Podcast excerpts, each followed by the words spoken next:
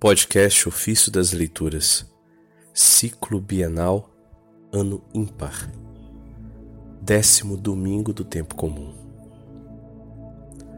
Bem-aventurados os mansos, porque herdarão a terra.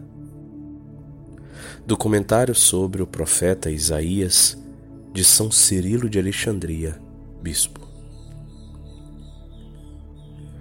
Cantai ao Senhor um cântico novo, do fim do mundo entoai seus louvores.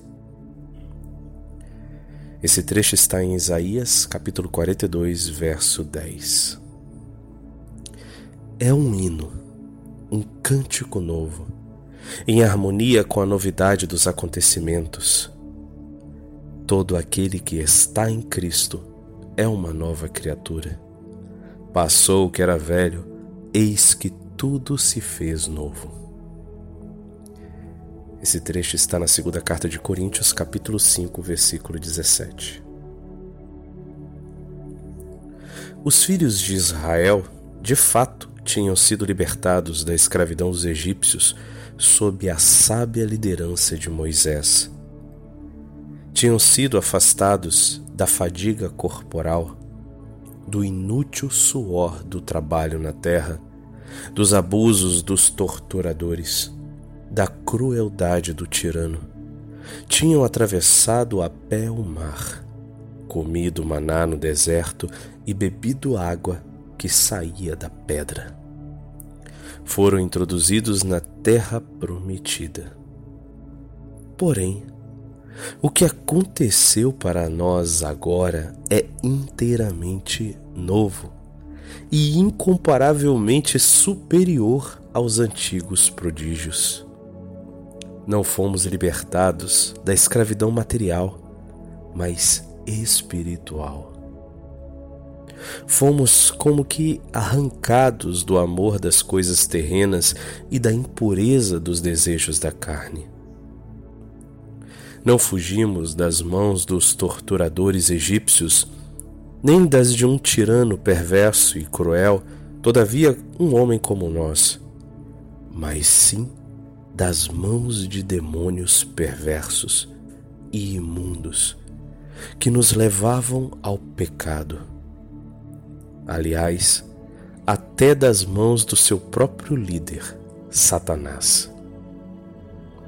Atravessamos as ondas desta vida entre distúrbios e desnecessários tumultos. Somos alimentados com o maná da alma e da inteligência espiritual, com o pão do céu que dá vida ao mundo. Deliciamo-nos em beber a água da pedra, água que nasce e flui da fonte que é Cristo Purificados nas águas do batismo, atravessamos o Jordão e entramos na terra prometida, uma terra de santos, dos quais fala o próprio Salvador, que diz: Bem-aventurados os mansos, porque possuirão a terra.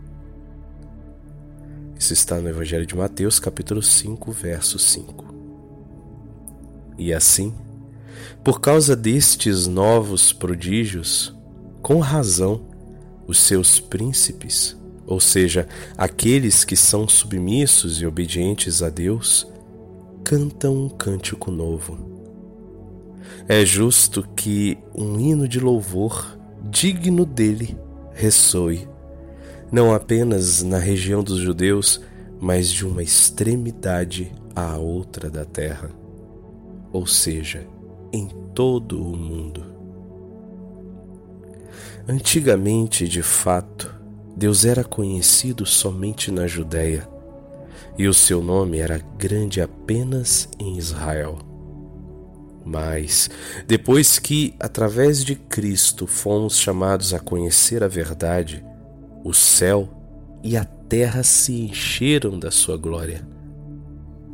Diz na verdade o salmista: toda a terra se encha de sua glória. Salmo 71, verso 19.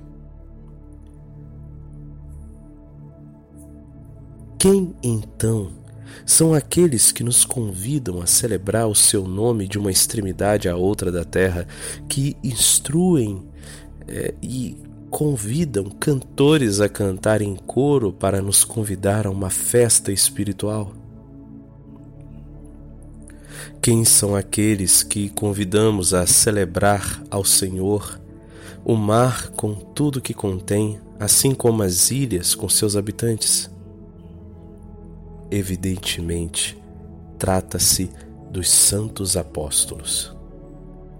Eles não pregaram Jesus e a graça que vem dele somente na Judéia, mas também cruzaram o mar e anunciaram o Evangelho na terra dos pagãos.